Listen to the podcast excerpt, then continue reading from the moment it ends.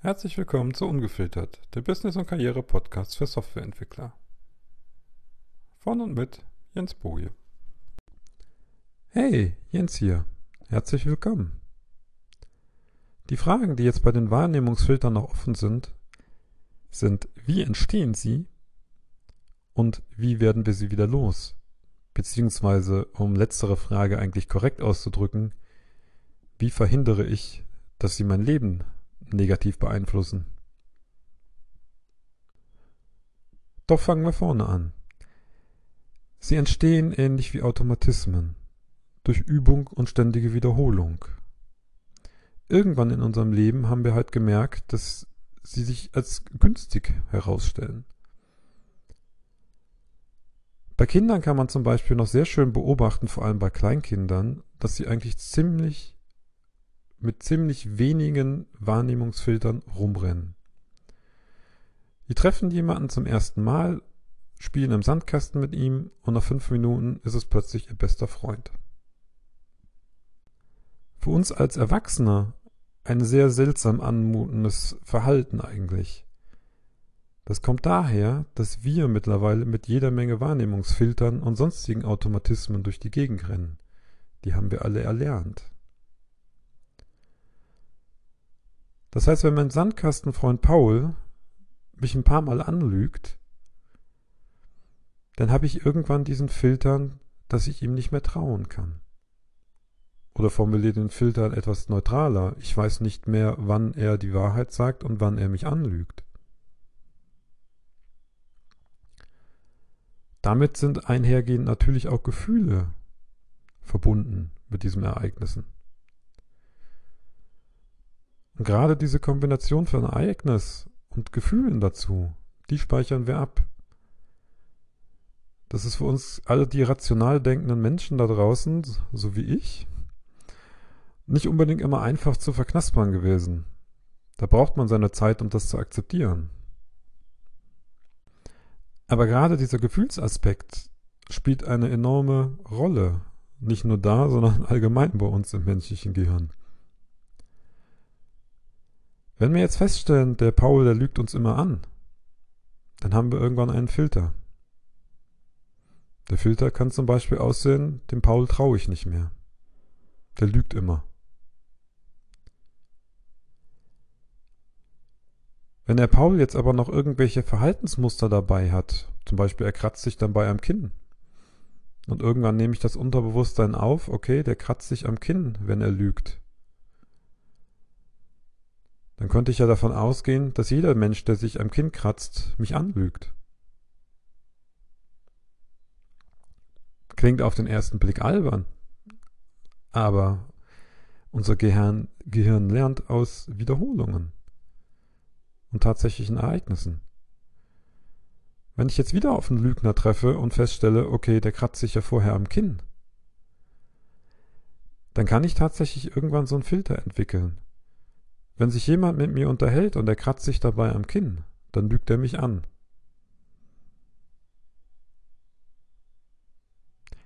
Das muss aber nicht die Realität sein. Vielleicht juckt es den einen da jetzt so gerade in dem Moment. Vielleicht lügt er dich auch gar nicht an. Vielleicht hat das Lügen auch damals bei Paul schon überhaupt nichts mit dem Kinnkratzen zu tun gehabt. Allerdings kann sich sowas zum Umständen bei uns als Filter festsetzen. Und dann nehmen wir die Welt entsprechend wahr. Die Filter kommen aber nicht unbedingt nur durch unsere eigenen Erfahrungen, sondern im Endeffekt auch durch die Erfahrungen unseres Umfelds. Wenn die Menschen in deinem tagtäglichen Umfeld lange genug behaupten, alle Menschen, die reich sind, die gehen über Leichen und die sind böse, zum Beispiel, dann wirst du irgendwann schätzungsweise autom automatischen Filter haben, der sagt, alle reichen Menschen sind böse. Dann lernst du jemanden kennen und es stellt sich heraus, der ist reich. Jetzt färbt sich dein Filter natürlich, äh, jetzt ändert sich der Filter, deine Sicht auf denjenigen. Der Filter schiebt rein. Jetzt weißt du ja plötzlich, der ist reich. Oh, okay. Jetzt muss mein pechschwarzer Filter kommen, derjenige muss böse sein. Und je mehr uns dieser Filter im Leben hilft, um uns für irgendwas zu schützen, sprich für unser Überleben zuständig ist oder hilfreich war, desto mehr wird er sich verfestigen. Wenn es für unser Leben hilfreich war, den ganzen Tag zu jammern und die Welt immer als schlecht und negativ zu sehen, dann wird sich das als Filter irgendwann festsetzen.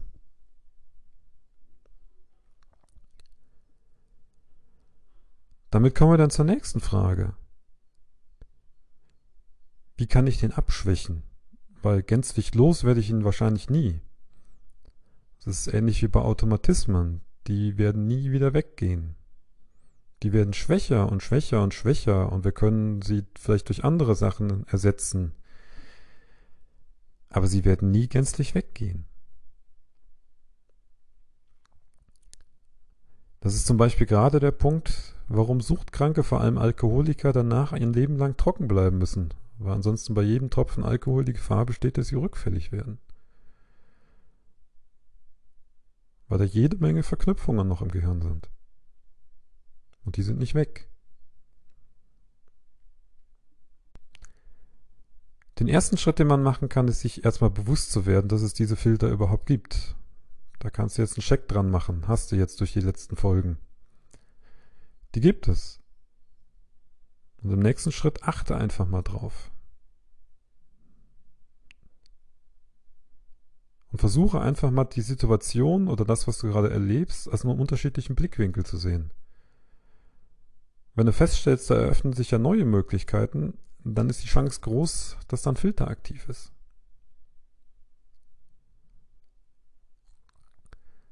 Eine andere Variante ist das Innehalten, was wir vorher schon mal besprochen haben.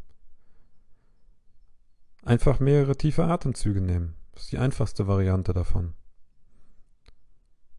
Damit schaffst du einen gewissen Abstand zwischen dir, zwischen dem, was passiert und schwächst dadurch auch den Filter ab. Du hast eine ganz andere Wahrnehmung an der Stelle.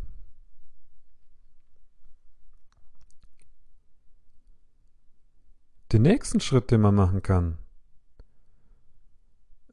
ist meditieren. Vermutlich ist sogar egal, welche Art von Meditation du nimmst oder in welche Richtung du gehst. Weil im Grunde lernst du fast jeder Meditationsart diesen Abstand, dieses Innehalten, dich nicht mehr von deinem Kopf direkt vereinnahmen zu lassen.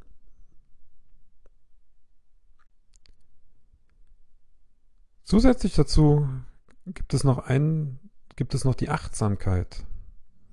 Ja, ich weiß, das ist wieder eins dieser Passwörter, aber wenn du schon länger dabei bist, jetzt wirst du wissen, dass ich das nicht so sehe und dass es das auch nicht ist.